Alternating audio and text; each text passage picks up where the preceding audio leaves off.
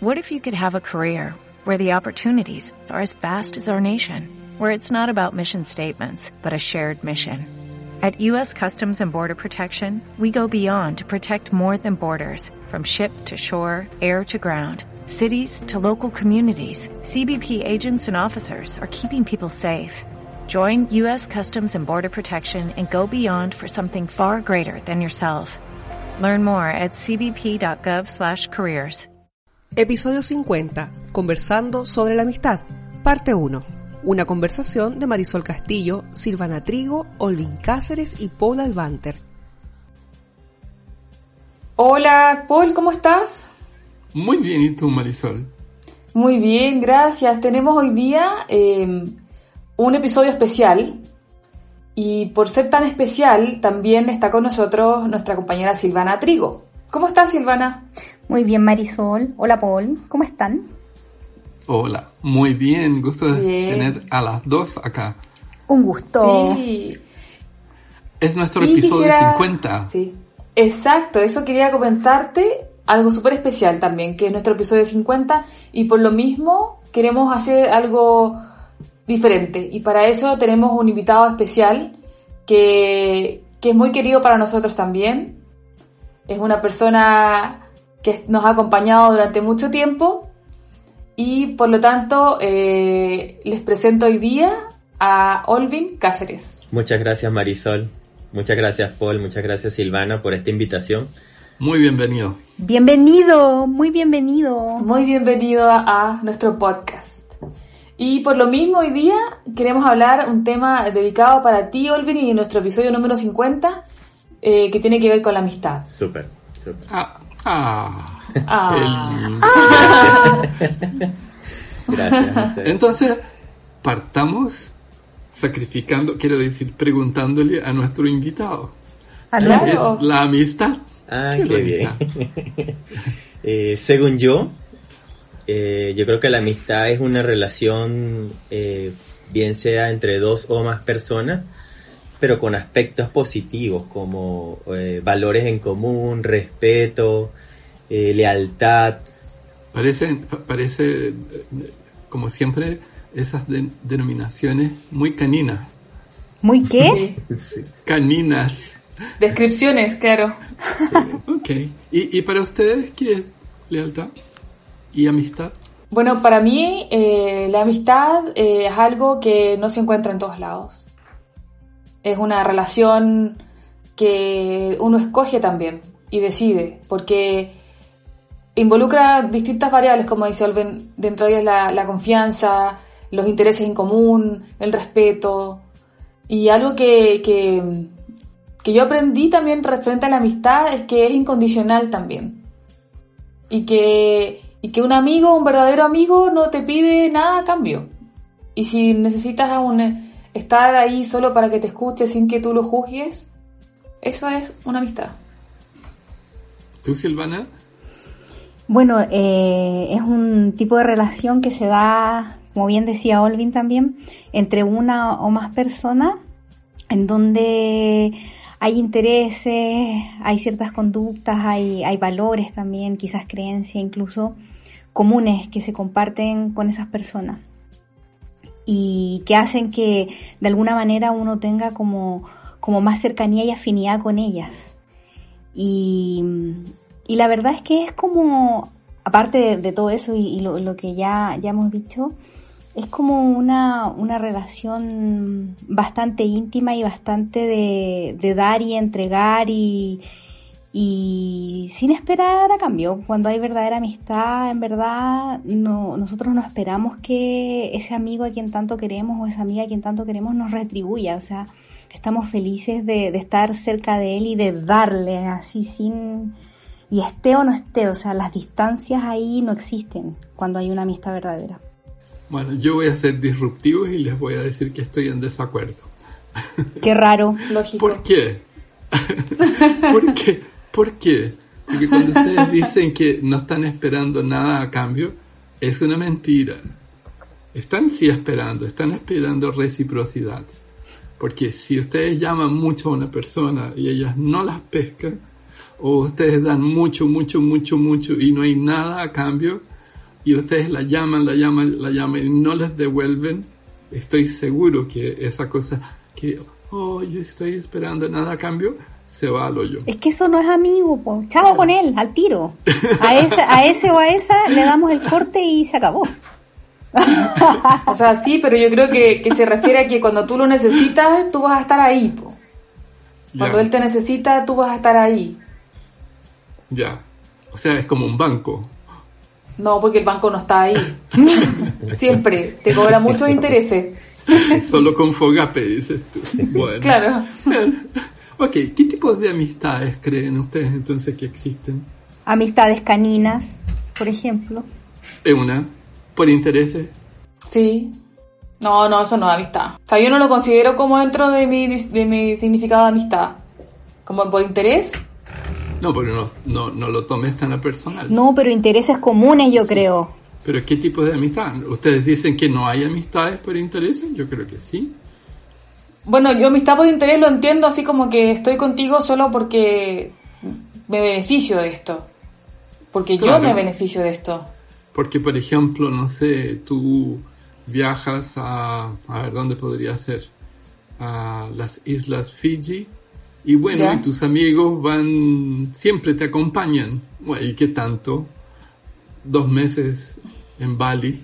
Ya. Yo creo que puede existir eso. No lo sé. Ah, sí, como amigos de, por categorías, y como mis amigos para salir, mis amigos para viajar, mis amigos para...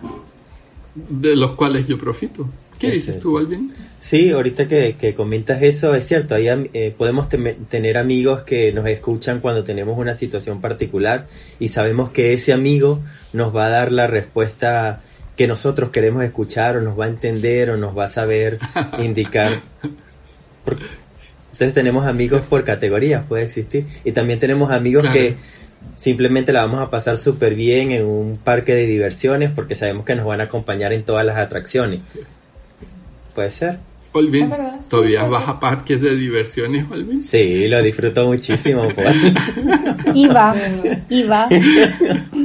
Bueno, sí. Iba, iba, iba, iba, iba, Es cierto.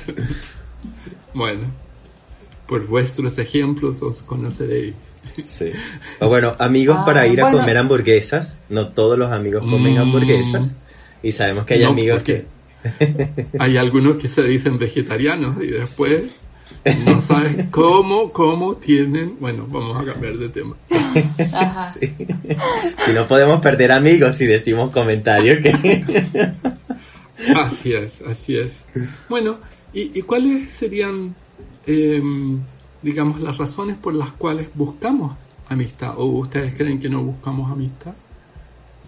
Sí, seguro. O sea, yo creo que principalmente por el hecho de que somos seres humanos y necesitamos el calor, necesitamos eh, ayuda, a lo mejor en ciertos aspectos, no sé, cosas básicas como caminar, como moverse, después algo más intelectual, vas a necesitar un apoyo de alguien emocional. Eh, creo que tiene que ver con eso, que nos necesitamos entre humanos. Estaba pensando en una cosa que me tiene sumamente complicado últimamente. Que cada vez que vaya a un sitio web me, me pregunta, ¿es usted un robot? Yo digo, ya será tanto que me preguntas que sería un robot. ¿Y eres? ¿No, ¿No, les ha pasado? Yo creo que sí, me están convenciendo porque respondo ya de forma automática. No, no, no. ¿Y, ¿Y has contestado alguna vez sí? Eh, no, no, como robot respondo que no. Como buen robot programado para contestar no. Eso. claro. Pero entonces, ¿ustedes creen que buscamos amigos o, se hacen amigos? Yo creo que llegan. O sea, a ver. Llegan. Mira, buscamos obviamente pertenecer a un grupo, a distintos grupos, en distintos ámbitos de nuestra vida y de nuestra existencia pero no es como, como que tú dices, ya, mira, a, e, a ella que vi allá me tincó, es como parecía a mí, o a él se nota, uy, él es muy gracioso, simpático, sí, él va a ser amigo mío. No, yo creo que no, yo creo que se da la instancia, se da la circunstancia, pero el que va a ser tu amigo en realidad, no sé, va a haber algo, se da, de, otra forma. se da de una forma natural, casi casi imperceptible y se, Vale. y se da simplemente y se da a lo largo de los años. No, no es forzado, digamos. ¿Será química? O rapport, como decimos en nuestros cursos de PNL, mentoring, hipnosis y coaching. Exacto. Bueno, yo, yo creo, ustedes, yo creo que hoy día dejarán de ser mis amigos, porque todo lo que les diré no les va a gustar. Yo creo que sí hay personas que definen claramente, yo quiero estar contigo. Y eso se da muchas veces, tal vez a temprana edad, en el colegio. Y después en las universidades y después en los trabajos. Y yo creo que es muy común. Tal vez ustedes no, porque son muy desinteresadas y, y utópicas. Ya. ¿O ustedes, ¿O ustedes creen que no? Yo creo que sí. No, sí, yo, yo me acuerdo, por ejemplo, que cuando yo entré a la universidad, eh, éramos como 28 alumnos en el curso y solo dos mujeres. Ya. Entonces, cuando nos conocimos, nunca nos habíamos visto, era como, ¿sabes qué? Vamos a tener que ser amigas, porque si no, no vamos a salir adelante de acá. claro. Y, Entre tanto troglodita. claro. Claro, y fue como una amistad forzada, interesada, como dices tú, ahí hay un ejemplo, y finalmente, hasta el día de hoy, somos muy buenas amigas. Qué Ya, bueno. mira tú. Qué bueno. Claro. Está bien, está bien. Ocurre. O sea, yo creo que ocurren las dos cosas, ¿no? ¿Y, y cuáles serían entonces? Porque la- el punto es que hay alguna gente que, que sí busca, otros que no. em, se puede dar por espontaneidad o no. Pero ¿cuáles serían las creencias que están asociadas a, a buscar a tener un amigo? Claro, la necesidad de estar acompañado, de compartir vivencias con alguien, por ejemplo. Más biológico que creencia entonces. Como algo como una necesidad propia. ¿O no? Es que fíjate, si hablamos de, de creencias, Paul, y, y ahí me, me uno con una creencia que yo tenía eh, de chico, que, que mi abuelo me comentaba mucho, que era que los amigos no existen. Ujú. Y cada vez que yo llegaba del colegio hablaba, ay sí, porque mi amigo Darwin, mi amigo... Y mi abuelo me decía, pero es que los amigos no existen. Entonces yo iba más bien en buscar como ir en contra de esa creencia que decía mi abuelo, que me la repetía muchísimo, y, y demostrar que sí existían los amigos. Entonces es como que yo creí, eh, quería creer que sí existían. Ok. ¿Y ahora le das la razón a tu abuelo o no? No, ahorita no le doy la razón, no.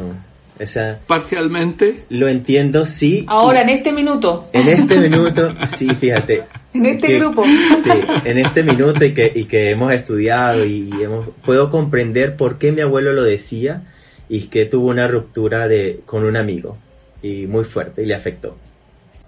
Bueno, estábamos hablando y escuchando a Olvin, nuestro invitado de hoy, Ol- Olvin Cáceres, por nuestro episodio 50, que nos decía que había tenido casi un mandato de su abuelo de que no existían los amigos.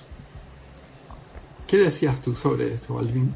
Sí, al principio, bueno, con mi abuela cuestionábamos mucho y, y mi abuela le gustaba mucho llevarle la contraria a mi abuelo.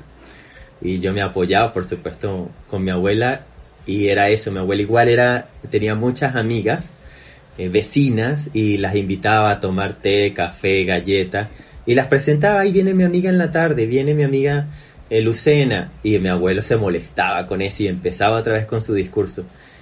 Y, y lo que hicimos, por lo menos en la infancia, era demostrar que realmente sí existían los amigos. Mi abuela le demostraba que sí existían sus amigas y yo con mis amigos del colegio igual. Y los invitaba a casa a almorzar y mi abuela les preparaba un rico almuerzo y disfrutábamos con mis amigos. Así que sí bueno. existían. ¿Se, sep- se separaron tus abuelos o no? No, no, mi abuela tenía una super paciencia. Sí, Había mucho amor, había mucho amor. Eran, amigos. Bueno. Tal vez fuera celos nomás de parte de él. También, Y-.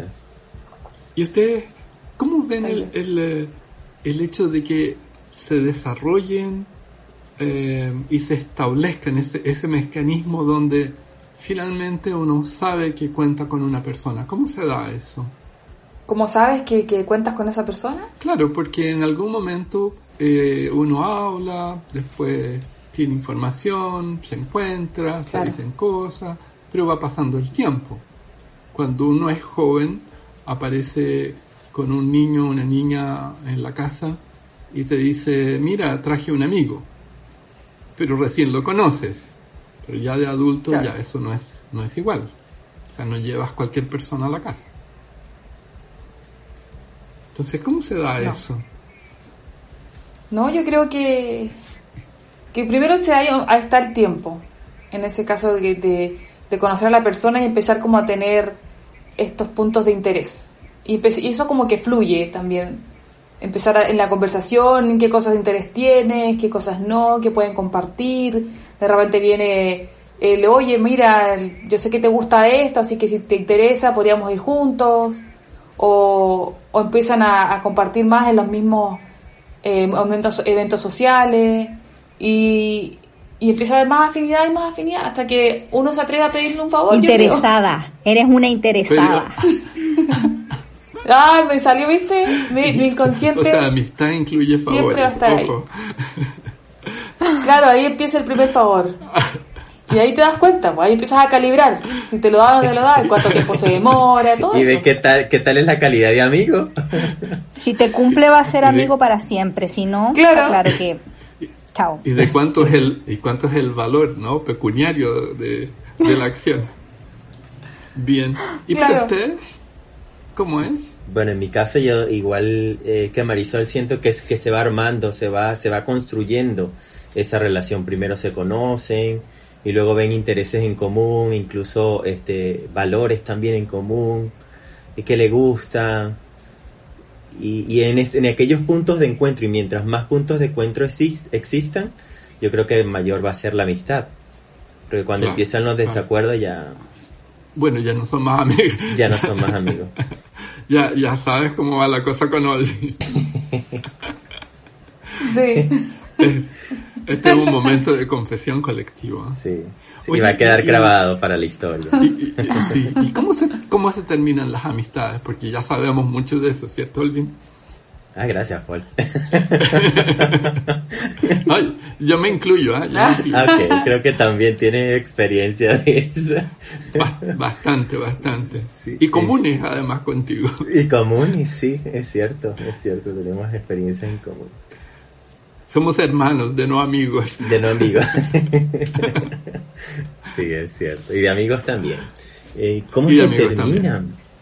Eh, oye, las la rupturas, y, bueno, lo hemos vivido también, eh, son fuertes para, para, bueno, imagino que para la otra parte también, pero los otros que lo hemos vivido también es como un vacío que te dejas amistad porque existe como que la, la esperanza o o el valor sobre aquello que estás perdiendo y que, estás dejando de tener, no tanto a lo que te hacía, sino el valor de, tener esa compañía. Y que ya no está. Y que ya no está ni estará. Claro. Y a veces uno de los dos lados, de manera eh, utópica, cree que sí se puede restablecer, pero no necesariamente se da. No necesariamente se da, exactamente. ¿Y ustedes, chicas? Yo creo que... Mm, cuando, o sea, que cuando se acaba, em, el por qué se acaba, en realidad pensando en eso, es porque se supone que ya cuando tienes una amistad con una persona, hay ciertos, hay ciertos códigos, hay ciertas cosas que son muy compartidas, hay ciertas vivencias, ciertas experiencias. Eh, ciertas intimidades también, tú le puedes haber entregado mucho de tu vida, de, tus secretos, de tus temores y de, muchas cosas más propias. Que, y ya no son más secretos. Es que ahí ya no son más secretos. Es que ese es el tema, cuando se transgreden esos códigos y se quiebran valores que, que creíamos que eran comunes, ahí es donde yo creo que está la ruptura y por mucho que una de las partes quiera intentar, yo creo que es difícil que se pueda mm, volver a armar. Se puede pegar, pero, va a quedar igual con cicatrices. Y sabes que yo también, yo también creo que, ah, es que en ese caso, claro, pero ¿qué pasa con, con las amistades, por ejemplo, y con las transiciones de, de uno mismo, por ejemplo, cuando eh, tienes una amistad de pequeño o tienes una amistad de colegio, de la universidad, a medida que uno va madurando, va creciendo, también va, cambiando sus intereses, va cambiando eh, toma caminos distintos, por lo tanto a lo mejor con lo que se formó la amistad, ese tipo de, de puntos en común, Claro. hoy día a lo mejor ya no están. Entonces se empieza a perder un poco en el camino y no es porque haya sido desleal contigo, porque te engañó, porque rompe cualquier código, sino que en definitiva tomamos caminos distintos. Inclusive literalmente, te cambiaste de ciudad, te cambiaste de país. Y Pero una Marisol, cosa... ahí no, no hubo una ruptura, hubo un distanciamiento. Que, es di- que es distinto a lo que plantea Claro, eso. eh, Silvana, donde que hay una ruptura, eh, hay como un, un rompimiento de reglas, ¿no? Se, se- y para hablar en el lenguaje de Silvana, reglas y procedimientos. Y, y, y no, Y no se le puede mandar una no conformidad nomás. Y códigos. ¿Cierto? Claro. Bueno, o sea, ¿ustedes creen que se puede restablecer una amistad después?